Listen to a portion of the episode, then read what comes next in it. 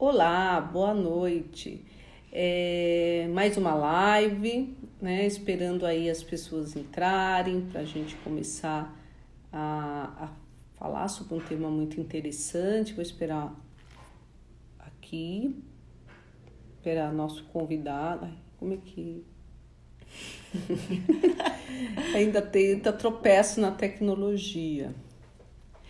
É, hoje nós vamos falar de comportamentos compulsivos é, na infância e adolescência. E oi, Vitor. Ah, o Rafa entrou. É, vou pedir ajuda para os universitários.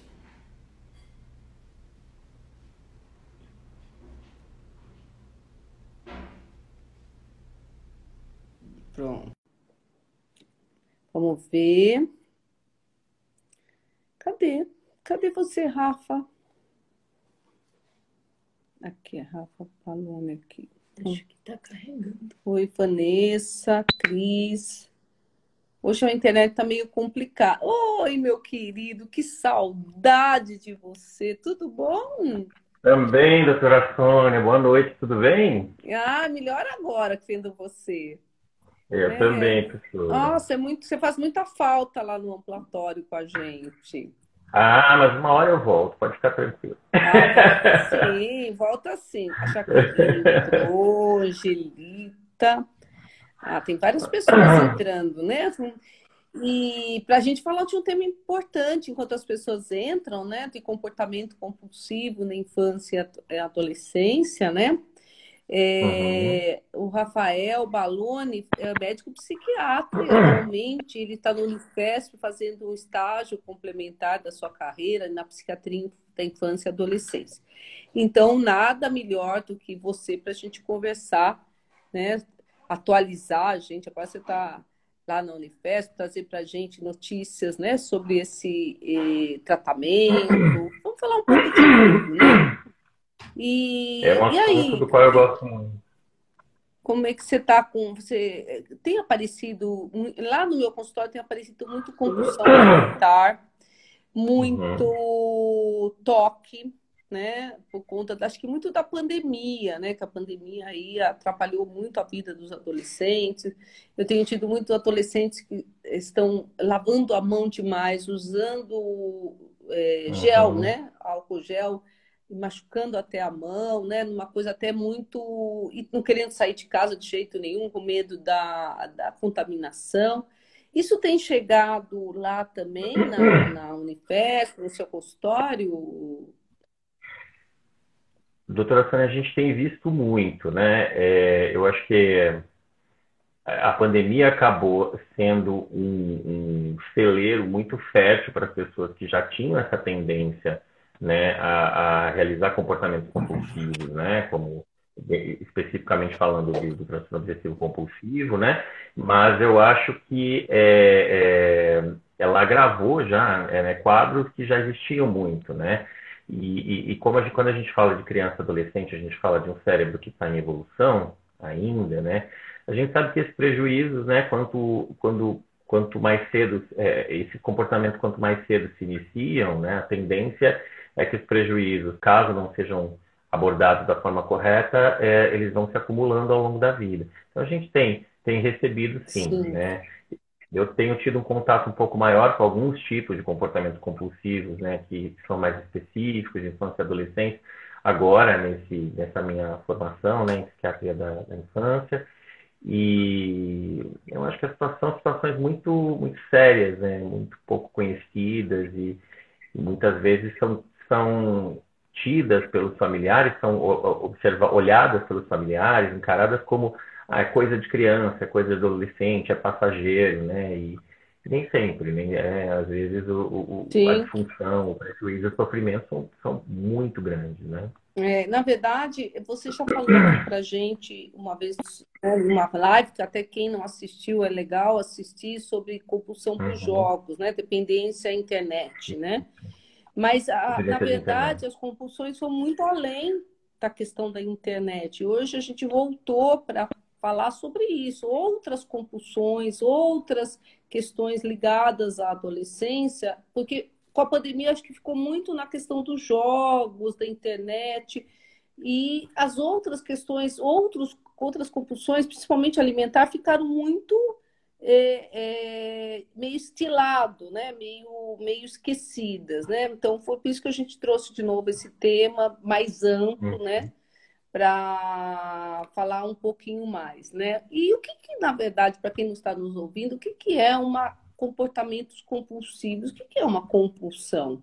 Né? O que, que você, como você define para a gente? Eu entendo, né? E assim, acho que é, é, é, meio que senso comum, mas de qualquer maneira eu acho que é, é, o, que eu, é o que eu entendo por compulsão. são comportamentos, na maioria das vezes, repetitivos, né? que podem ser comportamentos externos ou comportamentos mentais também, né? Quando a gente falar de toque, né? Dá para falar um pouquinho sobre isso. É, mas que se repetem à revelia do desejo do indivíduo, né? Assim, o indivíduo identifica aquele comportamento, né? Depois de algum tempo, como sendo um comportamento prejudicial, né? Que traz sofrimento, mas é, na grande maioria das vezes, né? É, para ser compulsão, a gente, esse indivíduo tem que, apesar das tentativas de resistir ao comportamento, ele tem que ter um insucesso nessa resistência. Então, ele continua acontecendo, apesar do indivíduo uhum. reconhecer que ele é prejudicial e apesar dele tentar combater o comportamento. Né? Sim, então, quando... eu acho que essa é uma questão bem interessante, que é a questão da se não ser a pessoa que tem compulsão, ou a criança, ou adolescente, ou mesmo adulto, ele não consegue abandonar essa ideia, esse ato, mesmo que ele perceba que é estranho, né? Então, a Ana Lu colocou, uhum. né? Oi, Ana, as compulsões geram rituais que causam muito sofrimento, né? Eu acho que é uhum. essa a, a, melhor, a questão que você definiu bem, né? E é. quais são as, a, as compulsões que você acha que hoje era legal a gente falar? A Rodrigo assim, também. Quem, é, quais gente, você acha?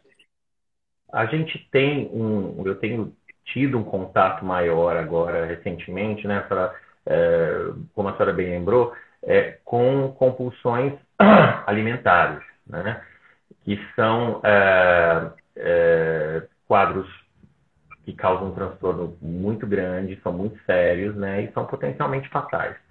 Então, acho que a gente pode falar sobre isso, né? Acho que a gente pode falar um pouco sobre compulsão uh, por uh, substância, né? Acho que a gente pode falar Sim. um pouquinho sobre compulsão por, por, compras, por sexo, por jogos, né? Na verdade é um campo muito amplo, né? Quando a gente fala compulsão é um termo mais geral, e eu acho que a gente pode falar sobre o transtorno obsessivo compulsivo para esclarecer, se bem que acho que o, o, toque merece uma outra live até, né? Que acho que a senhora já deve ter feito. Sim, Mas, é, a, exatamente. É tão complexo, é, né, Rafa? Exato. E é, é, um, é, um, é um assunto muito extenso, né? E, e devido à gravidade da situação. Mas acho que podemos falar um pouquinho sobre isso.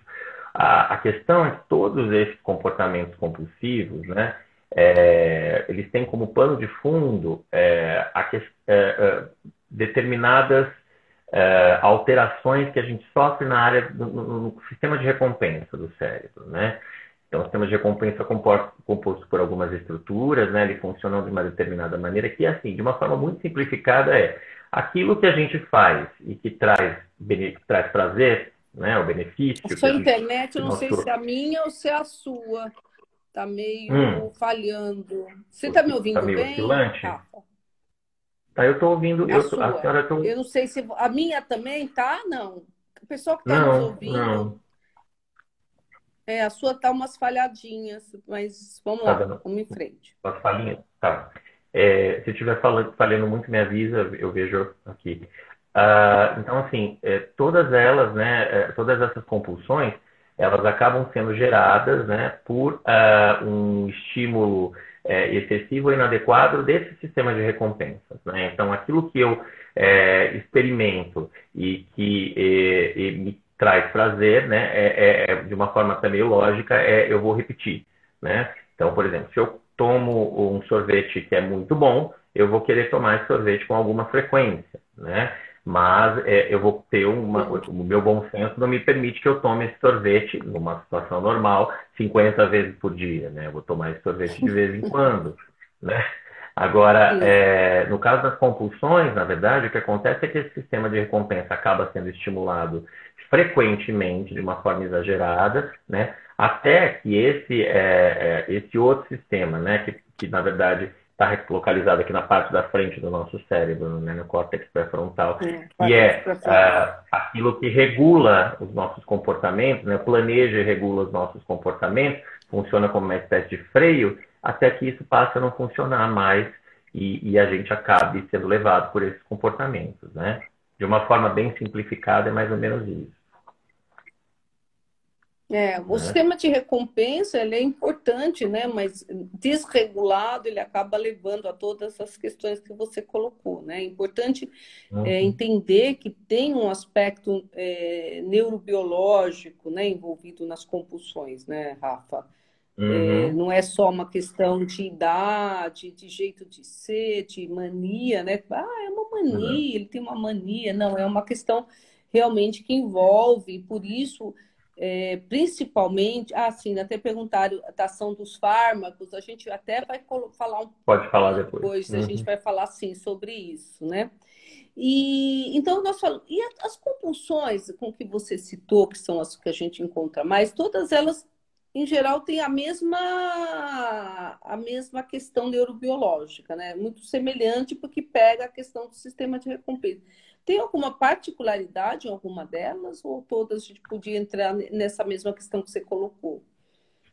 Quando a gente fala de compulsão, a gente está falando basicamente de sistema dopaminérgico, né? Então, assim, aquela, aquele, a, a, dopamina é um neurotransmissor que traz essa sensação de prazer, né? Quando é liberado em determinadas áreas do nosso cérebro, né? Que acho que não, não cabe a, a, gente ficar citando né, essas particularidades, assim, mas núcleo accumbens, né?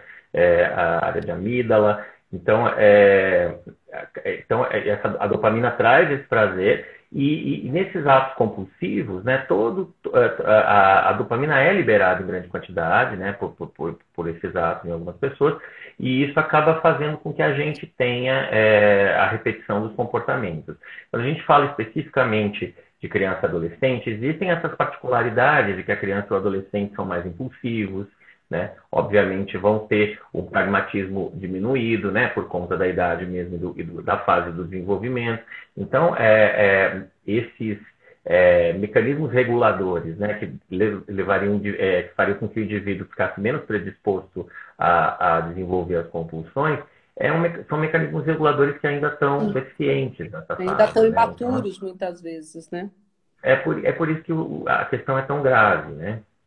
É, além de grave, né, Rafa, a gente percebe que muitas vezes as crianças é, não escondem um pouco, né? Conseguem esconder um pouco essa. É, e aí aparece na escola, no baixo rendimento escolar, aparece na insônia, aparece na questão de uma irritabilidade, né? E quando a gente vai olhar uhum. mais profundamente, percebe questões comportamentais mais na linha ah, tem uma pergunta da tricotilomania. Vou aqui. É interessante a gente poder falar um pouquinho também. É, você quer falar um pouquinho, já que a, a nossa. Então, a tricotilomania. Com, é, crianças nem tanto, mas adolescentes eu tenho bastante. É, a tricotilomania ela está ela tá inserida no, no espectro do toque, né? Se a gente vai ler nosso DSM-5 hoje em dia lá, ela está dentro do espectro do transtorno obsessivo compulsivo, né? A tricotilomania, tricotilomania é a, a, prática de arranque de pelos de cabelos, né? É, de uma forma compulsiva, de forma que a pessoa vá criando áreas de alopécia, né? Então, aquelas áreas ali, elas ficam uh, descobertas, né? É, e isso vai trazendo prejuízo estético, e não só prejuízo estético, mas vai predispondo a pele a infecções, a processos inflamatórios também. Né? É, ela tem está dentro do espectro do transtorno obsessivo compulsivo justamente porque é, geralmente essa prática ela acaba acontecendo, né, para tentar dirimir alguma angústia muito grande que determinados pensamentos ou sentimentos, né, que são que a gente chama de obsessões, causam, né? E, e, o indivíduo acaba entrando nesse processo que causa um grande prejuízo. A senhora disse, acho que assim, é, as crianças e os adolescentes que chegam no consultório, geralmente eles chegam, claro, chegam trazidos pelos pais, né, na maioria das vezes, ou pelos outros cuidadores, mas eles chegam com uma crítica muito baixa em relação a esses comportamentos compulsivos, né? Dificilmente vai Sim, ver um ba- adolescente. Eu tinha uma Criança menina, Rafa, É. eu tinha uma menina que arrancava as pestanas quando ficava na escola. Ela arrancava, em dois segundos, ela arrancava a sobrancelha e as pestanas. Quando- Sim. E depois ela começou a arrancar os pelos da perna. Era pequena, seis, sete anos, né? E ela hum, não tinha uma explicação, ela não conseguia explicar, ah, não, é porque eu estou mais nervosa. A professora que dizia que quando ela tinha uma dificuldade no, naquilo que estava sendo passado né, na, na lousa, aí ela começava a arrancar, e deixava a professora desesperada, né? E a Uhum. pergunta, há prazer nisso? Mas é ligado ao prazer? Ou é, é mais, assim, hum, hum, fala um pouquinho da questão, tem uma questão de prazer? Não, tem uma questão de, muitas vezes, é, aliviar a ansiedade, não é? Mais comum. Depende do comportamento sobre o qual a gente está falando, né? Assim, se a gente fala do consumo Na de uma substância, tricotilomania, por exemplo. É, no caso da substância existe um prazer grande, mas eu acho que é, na, na, no caso da, da tricotilomania especificamente, a gente sabe que os comportamentos compulsivos em geral, eles se alteram com as alterações de humor e as alterações ligadas à ansiedade, né? Se eu estou mais Ansiedade. ansioso, a possibilidade de eu ter um comportamento compulsivo que se repita mais vezes ou que se intensifique é, é maior, né? No caso da tricotilomania, existe essa angústia, né, que a pessoa sente e que leva ao comportamento, ela é aliviada quando eu realizo o comportamento. Isso. Então, é, não sei se a gente pode falar exatamente em é, geração de prazer, mas existe com certeza uma tentativa de alívio do desprazer que esse comportamento, que esse, que esse pensamento é, ou, ou esses sentimentos que acabam surgindo de forma obsessiva ah, provocam, né? Então, eu acho que tem mais, É. em alguns comportamentos, tem esse alívio da De angústia, alívio da do tensão, sofrimento. do desprazer, né? Do estresse, muitas vezes. Então, acho que, é, é, na verdade, é, querendo ou não, em última instância, acho que sim. Acho que a gente pode falar num aumento do prazer pela diminuição do desprazer, né? É, boa Uhum. essa, viu? É, é, essa foi É. muito boa, é isso mesmo, né? Você me aumenta o prazer porque você alivia o desprazer e a ansiedade. E as compulsões, por exemplo, ah, alimentar, né? Como é que, é, Hum. na verdade, é, é também uma questão que vem crescendo, porque as crianças estão ficando em casa, né?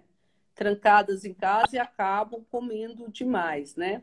É, quanto que comer demais vira problema? Então, eu, eu é, agora estou entrando em um contato bem mais é, frequente com a questão das compulsões alimentares, né? Porque durante a minha formação agora eu estou estudando mais, isso de uma forma mais aprofundada. É um assunto do qual eu gosto muito, bastante, assim, tenho Ah, é? É, Você está com uma paciente minha, né? Você está cuidando de uma paciente minha. Tô, assim, me me interesso muito pela essa questão da, da, da compulsão. E quando eu recebi a paciente, senhora, fiquei bem feliz, assim, por ser sua paciente.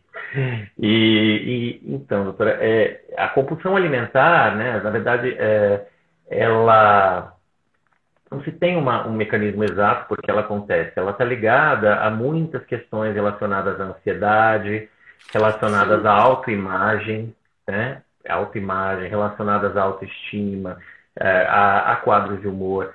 Eh, o que a gente sabe das compulsões alimentares é que assim, as pessoas têm um conceito um pouco truncado do que seria uma compulsão alimentar. Às vezes eu recebo muitos pacientes, especialmente adultos, no consultório, que falam ah, eu acho que eu tenho compulsão alimentar, porque eu como o tempo inteiro, muito, nananã.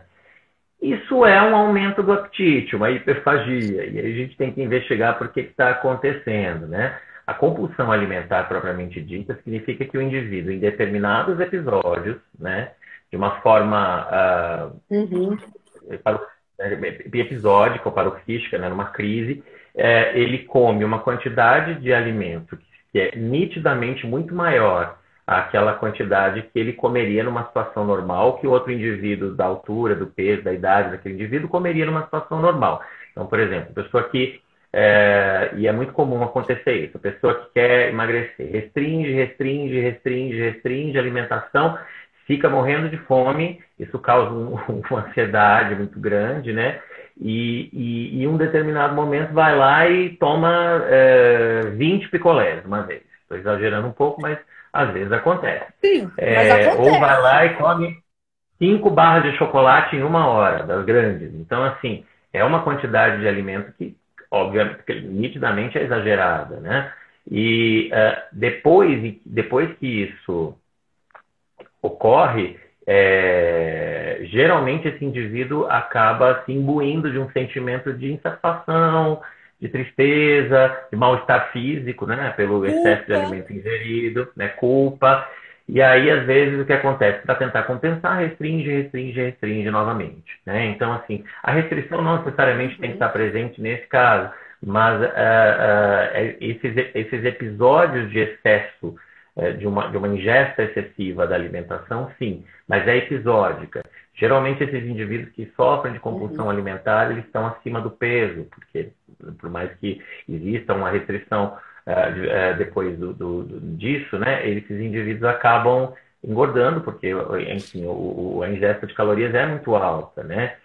É, se essa restrição é seguida de comportamentos, mas aí já partindo para um outro, uma outra questão, se essa restrição é seguida de comportamentos purgativos, essa restrição não, desculpa, essa ingesta exagerada é seguida de comportamento purgativo, como vomitar, como tomar laxante, como uh, tomar laxante não é um comportamento próprio, é, tomar laxante sim purgativo, ou comportamentos não purgativos, né? Como fazer exercício exageradamente, por exemplo, aí a gente uhum. pode pensar num outro quadro que a gente conhece como bulimia, mas aí uma questão né, dos transtornos alimentares especificamente, né? A compulsão alimentar é muito, muito comum. Os transtornos e alimentares como é que, gente, os é, pais o que é, podem é, é o que mais é o mais comum. Isso. Como é que os pais podem perceber que uma criança está entrando num quadro de compulsão alimentar? Até porque as crianças são muito sensíveis, por exemplo, às propagandas, né? essas propagandas alimentares, né? Essas bolachas, sanduíches, né? Eles são muito uhum. sensíveis, né? A, é, às propagandas. E como é que uma, eles podem pensar, pai, os pais podem começar a desconfiar que essa criança pode estar com uma compulsão alimentar? Eu acho que a criança é mais fácil até. A criança, é, o adolescente, às vezes, ele esconde mais esse tipo de comportamento. Então ele vai comer, mas ele vai comer num lugar escondido, que ninguém veja, né? Eu acho que é, a suspeição vem, por exemplo, de é, os pais observarem muito bem, né? Não só as questões relativas à compulsão, mas como é que está o humor desse adolescente, né? Ou dessa criança, como é que está o controle da ansiedade, o controle de impulsos, porque geralmente, né, essa, questão impulsiva ou compulsiva vai surgir em outros aspectos da vida também. Mas acho que assim, principalmente é, criança que passa mal depois que come, né? Ou é, eles percebem que começou a comer muito mais do que estava acostumado a comer antes, de uma forma mais esporádica, não o tempo inteiro. É, e um aumento de peso, né? Assim, eu acho que eu acho que esse, é, é, são sinais que a gente pode observar. É. E, comer muito rápido, né? Mais rápido. Sim. Mais rápido. Comer, começar a comer muito rápido, esconder comida, né? Às vezes guardam no, uhum. no, no guarda-roupa, misturado com roupa, com tudo, né? É, prato embaixo Sim. da cama. Então, é, à noite espera todo mundo dormir, vai para a geladeira, né? Come o que tem. Exato. Então, assim, são Geladeira ficou vazia, de repente, tinha comida, né? Acontece muito. É. E, e a questão da substância para os adolescentes, né? Isso é uma coisa que tem me preocupado bastante, a questão do uso cada vez mais precoce da maconha, com uhum. criança, adolescentes, né, na verdade, usando, né, e apresentando já quadros psicóticos, né? Como é que você tem visto isso na sua prática? Eu, é assim, a gente é, é, é raro que um adolescente venha procurar ajuda e mesmo que os pais tragam esse adolescente, é, a gente recebe poucos né, adolescentes, geralmente, geralmente é, que vêm procurar ajuda especificamente pelo uso de substância. Até porque eu acho que a percepção de que existe um prejuízo, de que existe um problema, né, ela é uma, ela é uma percepção mais tardia, né? Quando a pessoa vai ficando uma, mais adulta, um adulto jovem, ou enfim, qualquer outra fase da vida. Mas na adolescência mesmo é, é, é um, é, um, é, é difícil que a gente tenha essa percepção tão, que eles tenham essa percepção tão clara. Tão clara. Sim. É muito sério esse problema, porque na verdade, assim, é, dependendo do tipo de substância que se consome, como é o caso do álcool, por exemplo, que é uma substância lícita, é, não vai haver uma preocupação de que esse indivíduo possa desenvolver um, um uso compulsivo e prejudicial dessa substância, né? Uhum. Claro que é, a maconha hoje em dia fica nesse, nessa questão intermediária de ser uma droga leve, vamos dizer assim, é, e, e, assim, existe uma, uma, preocupação maior geralmente por parte dos pais se o indivíduo está consumindo outras drogas que são consideradas mais pesadas, né? É, o que acontece é que é, eu acho que é, é, essa, o indivíduo está num processo que o cérebro está se desenvolvendo, né? Está se desenvolvendo. Se a gente é, se a gente tem é, uma droga, né, uma substância que está agindo nesse momento, né, que está tá alterando a função cerebral, né, é, e que está, ah, vamos dizer assim, matando neurônios, né, porque a gente sabe que muitas dessas substâncias acabam provocando né, destruição é, uhum. de, de, neurônios, é, a chance de que esse indivíduo vá ter prejuízos para o resto da vida por conta desse uso de substâncias precoce é muito maior, né? Então, eu acho que, é, infelizmente, é um problema que é pouco observado nessa idade, não se tem muita preocupação, a não ser quando é um, um consumo de substâncias realmente muito visível, que está causando um prejuízo já precoce. É, e geralmente os indivíduos vêm a, a, a, as pessoas vêm procurar ajuda em momentos é, em que a situação já está muito incontrolável, né? É, uhum. Eu acho, né, doutora Sônia, que nesse caso específico, como a gente falou da outra vez, né, assim, tem que ter diálogo, sabe? As pessoas têm medo de conversar, têm medo de tocar no assunto. Quando a gente tem medo de falar de drogas com criança e adolescente, tem medo de falar de morte com criança e adolescente. Mas também não adianta entrar naquela conversinha, né? Aquela batida de que ah, drogas matam, drogas fazem mal, né? Eu acho que ele, os adolescentes hoje em dia eles são muito mais sofisticados, mentalmente sofisticados do que a minha Exatamente. geração, né, geração da senhora. Então, assim, eles têm muita informação, são bombardeados por essa informação o tempo inteiro. Né? Então, eu acho que a conversa tem que ser a mais franca possível. Né? E, se, e se o pai ou a mãe, os cuidadores, não se sentem muito habilitados para ter aquela conversa, né? E se puderem, procurem um profissional, procurem uma instância que possa ajudá-los nesse sentido. Procure alguém. Né? Tem que procurar, né? Exatamente. Sim. Porque muitas vezes, assim, o maior, o maior problema que eu, tô, que eu tenho no momento é com a maconha e com o álcool, porque eles acabam. Uhum. É... Deixa eu anotar uma pergunta aqui: transtorno compulsivo e TDAH. Como já, uhum. eu já anoto aqui, daqui a pouco a gente fala, e TDAH. E aí, é, a maconha e o álcool, né, uh, tem sido o que mais eu tenho problema. Porque agora eles estão saindo um pouco mais e eles vão para casa dos outros amigos e bebem. Né? Então, e cada vez mais precocemente. Eu, eu acho que os pais precisam ter realmente um controle maior sobre o, o, os seus filhos, né? É, conversar, é, falar mais francamente, não, não reprimir tanto, mas sim conversar para que haja um canal, como você falou, de diálogo, né? E, falando nisso, eu esqueci de falar uma coisa que eu tinha pensado em falar, que é a questão do uso da comida como recompensa ou punição. A gente vê isso muito em autista, né? Que ficam obesos, uhum. porque a família acaba é, acalmando a criança com comida. Exato né? Nós esquecemos, esquecemos de comentar isso, é muito importante que é mesmo uh, recompensa, ah, você estudou, pode agora come bolo e, e chocolate, uhum. né? E eu acho que isso é uma coisa que os pais muitas vezes precisam ser alertados. É, não é? Você encontra isso também, né? É, eu acho que é, a gente está longe do seu país que tem os hábitos alimentares piores do mundo, mas também a gente está longe do seu país que tem os hábitos alimentares melhores no mundo.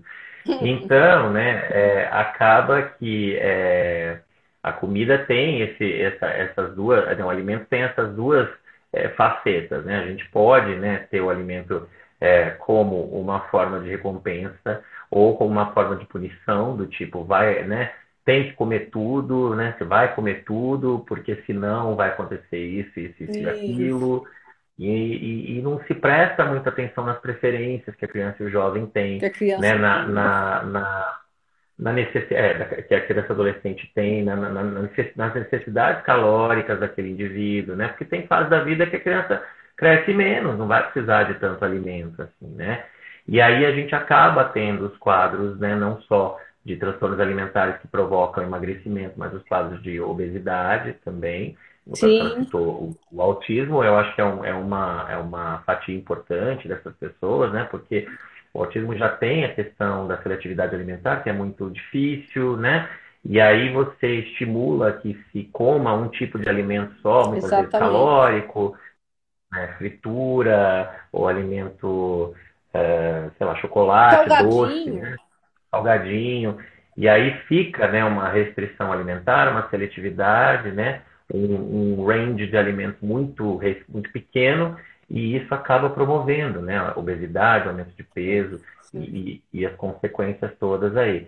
Não só no autista, né? O autista acho que é um exemplo mais extremo, né? Mas assim, as, é, é, as crianças hoje têm muito pouca educação alimentar, né? E aí isso acaba promovendo esses, esses problemas aí. É, na verdade, até em, daqui a umas três semanas eu vou convidar uma nutricionista para falar. Ótimo. Por conta dessa, né, dessa questão da.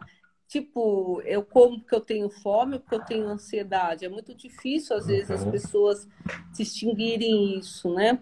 E a outra coisa uhum. em relação alimentar, que a gente tem, agora no ambulatório nosso lá da Unisa, nós estamos com alguns casos de crianças obesas e que os pais ficam com aquela questão: você tá gordo, você tá feio, você não vai arrumar nenhuma uhum. namorada ou namorado na vida, porque você tá... E isso vai criando uma relação com a comida muito ruim, né? De comer muito, não consegue emagrecer, aí come mais porque ficou ansioso, uhum. né? Então, eu acho é, que ou, ou vai para o extremo oposto, né? Uma relação de ódio com o alimento e a pessoa aí não consegue comer mais, né? Essa autoimagem que é o tempo inteiro prejudicada por, por esse tipo de, de conceituação que a família faz, né? É, e que acaba levando a pessoa também a não comer mais, a entrar nesses quadros que a gente vê de transtornos alimentares. É, ou então bulimia, bulimia, né? Começa a entrar no quadro uhum. come, come, vomita, ou faz alguma purcação, né? Até teve uma Exato. menina no ambulatório que falou que ela comia, comia, comia, para ela, ela não conseguia vomitar, ela tomava leite com, acho que era leite com salsicha. E aí ela ela conseguia vomitar, ah, até acho que qualquer um vomitaria com salsicha e leite, né? Uhum. Mas aí vai criando essas, né, essas estratégias que são muito ruins para os uhum. adolescentes, né? Vai criando uma relação ruim com a comida, né?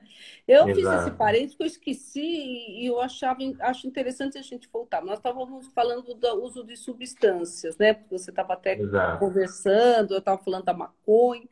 E a questão do jogo patológico, e aí engloba tudo, né? Internet, videogame. Você sabe, Rafa, eu tenho conversado com muito. leite com salsicha, é, leite com salsicha mesmo. E essa eu não conhecia. Mas é, eu tenho uh, muitos adolescentes agora que eu tenho entrevistado, né? Que estão jogando por dinheiro e Sim. com criptomoedas, né? Muito. né? Estão fazendo jogos e recebendo em criptomoedas, né? Quer dizer, aí uhum. entra o, entra o jogo, entra o jogo por dinheiro, usa a manipulação de moedas que eu não sei exatamente qual a origem direito dessas criptomoedas, né? Mas me preocupa bastante, uhum. Rafa. Então, é, é, é, uma conceituação, né? A gente, a gente da outra vez falou a respeito de transtorno por jogos online, né? O, o transtorno por jogo, pelos jogos online, pelos jogos de videogame, pelos jogos online, ele, ele é uma é uma condição ainda a ser estudada, né? Não entrou ainda como um diagnóstico oficial, mas um, do, uma da, um dos critérios de exclusão, né, para a questão dos jogos online é que se jogue por dinheiro. Quando se joga por dinheiro, a gente fala de transtorno do jogo patológico, né? Mesmo que seja um jogo eletrônico, mesmo que seja um jogo de videogame, a partir do momento que entra a questão do dinheiro, é, a gente tem o dinheiro como reforçador, né, desse comportamento compulsivo. Então, o que acontece? É, a gente sabe que na questão do jogo patológico, na questão do jogo online, né, a compulsão é muito semelhante à compulsão por substância porque a ativação das áreas de prazer, né, do sistema de recompensa, uh, tem, guarda muitas similaridades né, entre, entre esses, essas, é, esses, esses, essas entidades. Né? Então, uh, o que, que acontece? É, quando a gente tem o dinheiro reforçando, né, é um dificultador, porque é, eu ganho, eu tenho o prazer do jogo, eu tenho o prazer de ganhar esse dinheiro, é, e isso funciona como reforçador para o jovem. Eu tenho também muitos pacientes que têm jogado por dinheiro. Isso tem crescido muito, assim. A gente não via isso tanto há algum tempo atrás, né? Até quando não, eu estava na mas Rafa, tem um canal na TV, tem um canal na TV que só passa esse e tem time brasileiro, brasileiro em time estrangeiro. Eles fazem, eles transmitem que nem futebol esses jogos, né? São jogos de guerra, bem violentos. Sim. Até outro dia eu estava vendo um bem violentos. E são duas equipes que disputam e o prêmio é altíssimo para quem ganha, né? O, quem, quem consegue vencer. E aí, para eles, é... então, muitos estão dizendo que a profissão que eles querem é ser jogadores é, profissionais. Né? E isso me deixa um pouco preocupada, porque esse pessoal não vai para a escola, não vai para a faculdade, né? não vai tentar uma uhum. faculdade, um emprego mais formal, e vai, e vai viver disso, né? Como você falou, é, de um tem aqueles jovens, Exato, tem aqueles jovens que têm, né, fazem, tem uma prospecção, né, em relação ao futuro, é, que vão pensar na possibilidade de, de repente, fazer uma faculdade para virarem programadores, desenvolvedores Sim. de jogos. Tenho vários pacientes meus que que falam sobre isso. Mas tem aqueles pacientes que substituem os, a, os horários de estudo, e é um critério também para a gente pensar num transtorno né, é, compulsivo, substituem é, a convivência com os amigos, os horários de estudo, né, os horários de realização de deveres de casa, é, a convivência com a família, uh, pelo jogo né, exagerado o tempo todo. Né? Tem paciente meu que joga 14 horas por dia. Então é, é, é, é muita coisa mesmo, e isso é, acaba causando muito prejuízo, né? Uhum. Então, a partir Não, do momento e, em que essas atitudes questão... né, surgem. Não, não, pode continuar. É que assim tem um delay. Não, a partir do momento que essas atitudes surgem. Desculpa. A partir do momento que essas, é, que essas tem, tem situações um surgem, a gente, tem, a gente tem que prestar muita atenção. Né?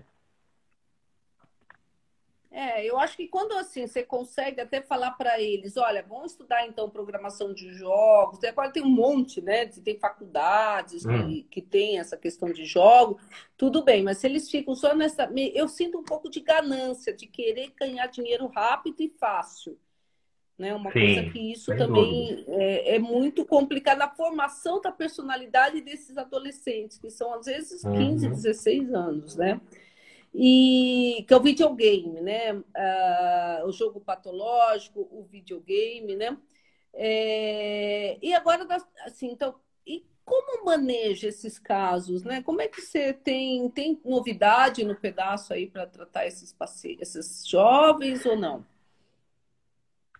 Doutora, é claro que assim, cada, uma da, cada um desses comportamentos compulsivos vai ter características muito peculiares, né? E a partir dessas características a gente vai pensar em manejos é, diferentes, mas assim, de uma forma geral, né? Eu acho que é, primeira coisa, eu acho que é observar muito bem o seu filho, a sua filha, né? A criança de, ou adolescente de quem você cuida, né? Para ver se existe mudança de comportamento que pode levar a pensar em comportamentos compulsivos. Quais são essas principais mudanças? Né? A gente falou um pouquinho de transtorno alimentar, mas quais são as mudanças que a gente pode perceber é, em comum, né?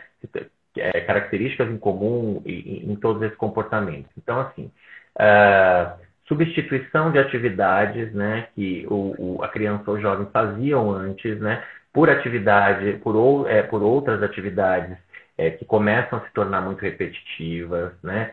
Uma degeneração é, do, do, dos relacionamentos com os amigos, né? Assim, com os familiares, né? Uma uh, negligência das atividades é, escolares, né? Das obrigações, né? Do cotidiano. É, um afastamento das pessoas, uma necessidade de isolamento, muitas vezes. É, sintomas né, de, de, de, de, ansiedade, de irritação, é, de tristeza, de agressividade, né? Isso pode acontecer e é frequente que a gente veja esses episódios mais agressivos, né? O jovem começa, a criança ou o jovem começam a ficar mais ansiosos, né?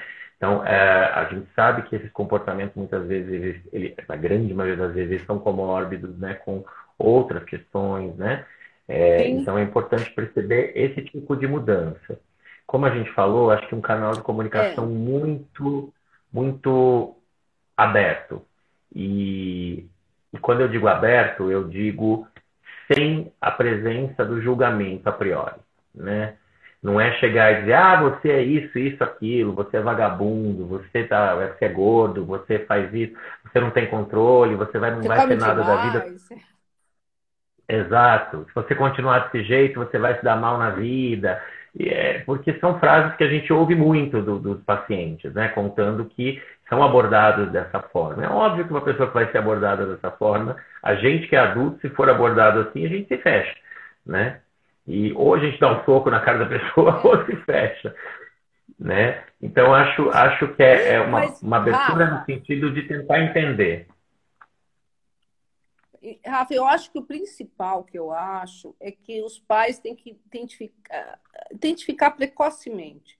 Porque Sim. um adolescente não vai ter uma dependência a videogame se, se, se ele tiver, como você colocou, outras oportunidades, outras fontes de prazer, né? A leitura foi totalmente esquecida, né? É, ver filme também é, uhum. jogos mais de tabuleiro, jogos de, né, mesmo esse tipo banco uhum. imobiliário que agrega a família, tudo isso acabou ficando, né, ficando de lado. E o que acontece? Ah, muitas vezes você vê crianças muito pequenas já usando tablet, já usando celular, né? E eu tenho orientado os pais, muitas vezes, assim, lógico, conversando com as crianças, usar aqueles, é, aqueles é, aplicativos para monitorar o tempo de uso. Então, quando uhum. você derruba mesmo a internet, né? Mas desde que você converse com as crianças que, ou com os adolescentes, que se eles não é, não respeitarem o combinado, a internet vai ser vai, vai parar de funcionar. Então, mas isso tem que ser feito mais precocemente. Não adianta alguém com 16, 17 anos que jogou a vida inteira. Então, acho Exato. que os pais precisam muito dessa orientação. Eu tenho encaminhado muito os pais para é, é, treinamento parental uhum. né, para fazer. Uhum. É, nós até vamos ter um programa, nós vamos fazer um curso de, é, para a, habilidades sociais em crianças e vamos fazer algumas palestras para treinamento parental para os pais, porque eu acho que é isso uma coisa que precisa muito, né? A gente precisa demais. Disso, a maior né? A maior dificuldade que a gente tem é fazer encaminhamento profissional para orientação parental. É uma das maiores, com certeza. Assim. Primeiro, porque não tem muitos profissionais habilitados para fazer orientação parental da forma como tem que ser feita, né? É, mas o que acontece? Eu acho que a orientação parental, né, começa pela busca de informação por parte dos próprios pais, né, em casa. É, falando anterior, é, se a gente for falar de uma busca anterior à procura do profissional, né? o que eu acho é que é, em casos como o, o, o o videogame, a internet, por exemplo, é, a gente sabe que hoje em dia os pais trabalham muito, né? Chegam cansados em casa, nem sempre tem tempo de ter é, um, um, momento de lazer diário com seus filhos, né? Um momento de maior proximidade e às vezes é prático, né? Que o videogame assuma alguma função nesse sentido, ou que o computador assuma Sim. alguma função, a televisão, né? Assim, mas a gente sabe que as consequências podem ser muito complicadas, né? Assim, na, na, no desenvolvimento desse jovem. Então, é, é, a possibilidade de que ele vá desenvolver outros comportamentos compulsivos uh, ou mesmo outros transtornos mentais na idade adulta é maior. Então, acho que tem que ter, sim, esse, esse direcionamento da visão né, com um cunho mais preventivo, sem dúvida nenhuma. Acho que é o principal. Né, uhum. E, assim, no momento em que em que a gente percebe que existe o problema e que ele já está causando prejuízo, aí é procurar o profissional que possa fazer o diagnóstico, possa uh, ajudar essa, essa criança, esse adolescente. Nem Sim. sempre esse diagnóstico vai ser fácil. Né? A gente sabe que na saúde mental muitos diagnósticos são muito, muito difíceis, levam tempo para serem feitos, né? mas é necessário que isso, é, que essa medida seja tomada, né? Assim, então, conversar com um, psicólogo, um psiquiatra, ou até de uma forma mais básica, né, no, com o, o, pediatra que acompanha o paciente para que ele possa ajudar a pensar junto, eu acho que isso é o fundamental. Acho que precisa de um grupo, né? Precisa do médico, do psicólogo, às vezes de um educador claro. físico para dar atividade, né? A essas. Uhum. É... Então tem várias coisas legais que o pessoal está falando, né? tipo que a compulsão pode estar ligada a essa questão mais imediata, a questão do jovem ser muito imediatista, né? Para ele é Sim. é tudo agora, né? Então as compulsões podem estar ligadas a isso. Tem a Ruth colocou, ela é diretora de uma escola grande no interior e ela fala que a compulsão pode ser observada já na merenda escolar. Oi, Du, uhum. boa noite pode haver é, a compulsão na merenda, muitas vezes. É, eles já, os professores já identificam né, na merenda escolar. Então, são observações interessantes, né? Que a escola também pode funcionar um pouco como é, essa coisa de observar, chamar os pais, orientar, né? Para encaminhar esses adolescentes, essas crianças, né? É, eu acho que a escola é fundamental, essa parceria com a escola é fundamental. Né? E eu acho que em várias questões relacionadas à saúde mental da criança e do adolescente, né? não só como um, um campo de observação, né? para que esse, é, essas suspeitas sejam feitas, né? mas principalmente como um parceiro muito importante né? no cuidado com essas crianças, no tratamento.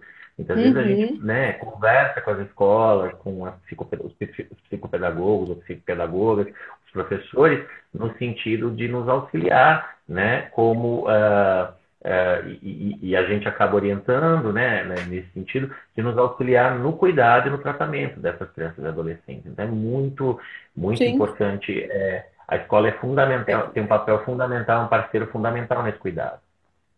Sim, e a Cris está colocando também uma coisa que assim que nós estávamos falando, que é a rede de apoio multi, multiprofissional mesmo, né? É, quem multi. lida com infância e adolescência ouve o professor, a psicólogo, a fono, né? a uhum. psicopedagoga, né? o pai, mãe, avô, a gente faz é, e, e precisa que toda essa rede esteja articulada realmente para que o tratamento, a abordagem sejam efetivas, né? E ficou uma não pergunta. Se trata, não se trata a infância e adolescência sem cuidado multidisciplinar. Não existe. Não existe tratar a infância e adolescência se a gente não tiver muitos profissionais envolvidos. Dependendo Muito do tipo de transtorno, nós, psiquiatras, por exemplo, não podemos fazer muita coisa efetivamente. Mas a gente acaba coordenando esses cuidados algumas vezes. Né? Então, é preciso que todos esses profissionais, né, fonoaudiólogos, psicoterapeutas, é, terapeutas ocupacionais, educadores físicos, nutricionistas, todo mundo esteja envolvido. É. Tem uma até tem uma pessoa que colocou, eu não consegui ver o nome, que essa questão de que muitas vezes através do jogo a criança aprende inglês, aprende outras, né, e consegue até se dar bem na vida. Sim, tem exceções ótimas, né?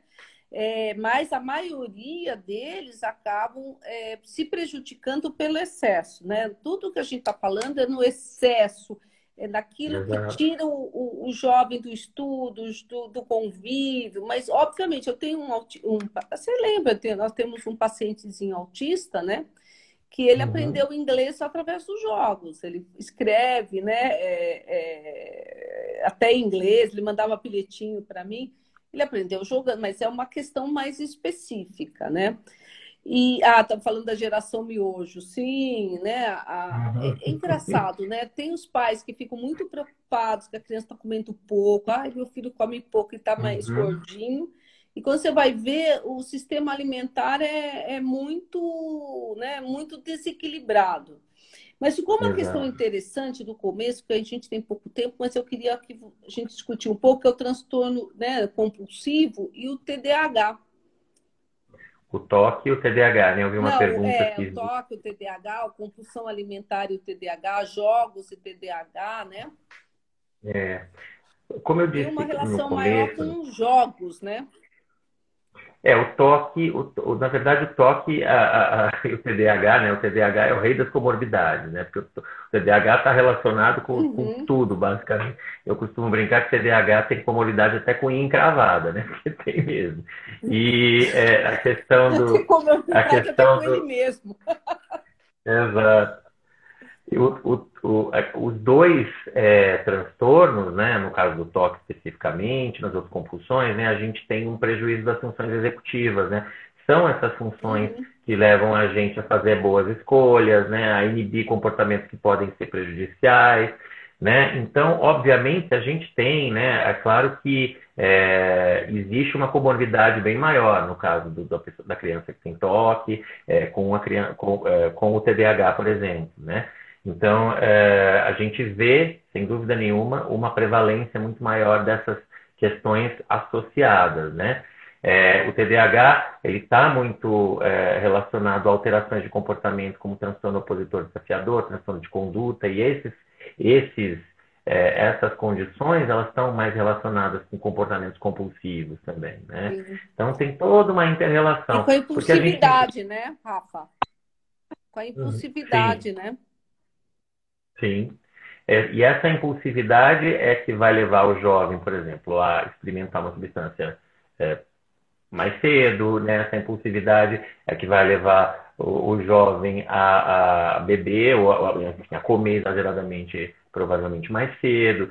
Então, é, é tem um, uma relação muito estreita entre essas condições, sim. A gente tem muitas pesquisas mostrando, né, que é, a, a, a, criança com o adolescente com toque tem um, uma prevalência maior de, de TDAH, né? É, então existe sim essa relação. Sim, na verdade, né? É, ah, o Terra Nostra mandou um abraço para mim e para você. É, ah, obrigado. E é, na verdade o que acontece, né? O toque, apesar de ter saído, né, do capítulo de ansiedade, ele é altamente comórbido com ansiedade. E a ansiedade Entendi. leva essa questão da comer compulsivo, de você é, tricotilomania, né? É, tem até é, é, então assim a própria o próprio toque, né? Tem uma comorbidade com ansiedade e aí tudo todo tudo isso que nós falamos vai se juntar e tudo, assim, toda doença, né, Rafa, que se junta, que a gente chama de comorbidade, toque, TDAH, é, toque e ansiedade, vão, vão é, prejudicar, né, vão atrapalhar o sucesso terapêutico, vão trazer necessidade de mais medicamentos, mais investimento, né, mais prejuízos, né? Então, é mais é, difícil de tratar, né? É mais, mais difícil para tratar. E precisa a gente, às vezes o tratamento que a gente está fazendo não está dando certo porque a gente não percebeu a comorbidade que está junto, né? E aí tratamento... Porque às vezes uma coisa chama tanto a atenção, né? Que a gente às vezes não se atenta para outras questões. Então, por exemplo, diagnóstico de TDAH é um assunto que eu também falo muito, porque eu gosto demais de TDAH, mas é, é de estudar TDAH. Mas é um diagnóstico que às vezes passa muito batido, muito. E, e, e, é uma, e é um transtorno que, se for tratado corretamente, traz uma melhora da qualidade de vida para aquele indivíduo, né? Sim. Tem gente que é diagnosticada com 40, 45 anos de idade e já teve tanto prejuízo por conta disso, né? Então é, é, é, é algo que a gente precisa prestar atenção e perguntar ativamente. É, então, a gente precisa, ah, precisa e precisa tratar uh, corretamente, né? Corretamente. É, corretamente mesmo, senão Porque o TDAH, é, é, é, como você falou, ele é comórbido com muitas coisas, né? Muitas. Uhum. E, e é, mas ele tem uma. A, as comorbidades vão se acrescentando conforme eles vão crescendo sem tratamento, sem investimento. Então, se você trata precocemente, você tem menos chance de ter outras doenças, outros quadros psiquiátricos acompanhando. E aí fica mais fácil o tratamento, né? É, e também tem, você, você diminui muito a, a prevalência de prejuízos socioeconômicos para essa pessoa, de prejuízos interrelacionais, né? A pessoa vai acumulando prejuízos em várias áreas da vida quando não tratada, não só TDAH, mas falando dele especificamente Não só TDAH. Agora, né? Faltam cinco minutos. Eu vou pedir para os universitários tirarem uma foto nossa para a gente postar bonitinho. Porque eu estava morrendo de saudade de você, Rafa. Deixa eu tirar. Eu também, doutor. Deixa eu tirar aqui o, o desativar os comentários, né? Vamos fazer cara bonitinha, que aí a gente tira uma foto e a gente posta, né? Acho, acho que deu. Tiraram? Beleza. Então, aí nós temos cinco minutos. É, a Cris está falando que você também adora estudar TDAH. Nossa, foi meu. Eu fiz o mestrado e doutorado em TDAH, né, lá na Unifesp. Dona então, Sônia sabe tudo de TDAH. É, eu acho. por isso que eu gosto, por isso que eu gosto tanto. falar mais de TDAH, viu? Eu estava uhum. pensando em falar sobre adulto com TDAH, porque é um assunto bem é bem complicado, né? Falar de adulto com TDAH. Uhum. Eu acho que é, agora a gente vem falando de TDAH de início mais tardio, que é uma questão mais polêmica, Exato. né? É... Uhum. Ah, Yara, obrigada. Ela falando que é uma excelente. Mas você é uma, uma querida, né, Yara? Ela tá, também lá do NANI, lá da Unifesp, né? E que mais nós vamos falar? É... abordagem terapêutica nós já falamos, né? É para a gente poder. É, é importante é... só frisar, doutor, quanto à abordagem terapêutica, assim, não existem medicações, a não ser para o toque, que a gente né, pensa em. Existem tratamentos um pouco mais é isso que eu ia falar, da né, medicação, era isso que eu que estava faltando. Para outros tipos de compulsão, é, é, é como diria o doutor Calil, ele fala que é tailor-made, é feito pelo, é feito pelo alfaiate, o, o, o tratamento. Na verdade, significa que o tratamento é Exatamente. é personalizado. Não existem protocolos de tratamento específicos para muitas das compulsões que a gente conhece. Então, é muito importante que esse indivíduo seja analisado como um todo, né? Como a gente disse anteriormente, por uma série de profissionais, para que o tratamento seja dirigido àqueles quadro, a cada quadro específico, né? Sim, é, nós temos três minutos. Tem um filme super legal. É, é, o, tu tá falando do grande doutor Calil. O Calil é o nosso grande mesmo. mentor, né? Sempre foi nosso mentor.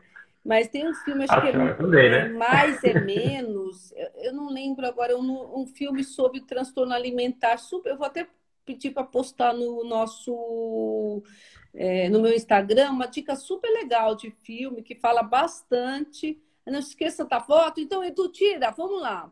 Vamos tirar uma foto nossa. Deixa eu fechar de novo aqui. Tipo, Edu, tirar. Edu, tira. Pronto. Tem dois minutos. Rafa, ah, é tão gostoso falar com você, mas está terminando. Fala um pouquinho, dá uma finalizada aí para a gente muito poder obrigado. falar para as pessoas que estão nos ouvindo, né? Estão elogiando muito a nossa live, foi boa mesmo. Né? Eu tenho eu procurado gostei, trazer sempre gente muito. de conteúdo, como você, né, Rafa? Que é um ah, querido. Ah, muito obrigado, professora. Uma honra é. sempre ser chamado para conversar é, com a Ah, é Mínimo para Viver. Obrigada, Cris. Mínimo para Viver. É um filme excelente, né? Mínimo para Viver. Então, suas considerações finais, Rafa, o que, que você deixa aí de mensagem para quem está nos ouvindo até agora? Eu acho que assim, saúde mental é uma área ainda que carrega um estigma muito grande, mas isso é, acontece em detrimento do bem-estar dos indivíduos que padecem de alguma questão relativa à saúde mental. Então, é, a gente precisa se despir desses preconceitos, especialmente quando a gente fala de criança e adolescente, né? A gente acha que criança e adolescente não tem problema mental. Entendam, né, que a questão é a seguinte: como qualquer outro órgão do, do corpo humano, o cérebro adoece e adoece gravemente. Nós vamos ser derrubados. Eu preciso salvar a live, querido. Então tá bom. Manda um beijo para Então é isso. um beijo para você e uma boa noite. Boa noite. Não, senão eu vou perder encerrado.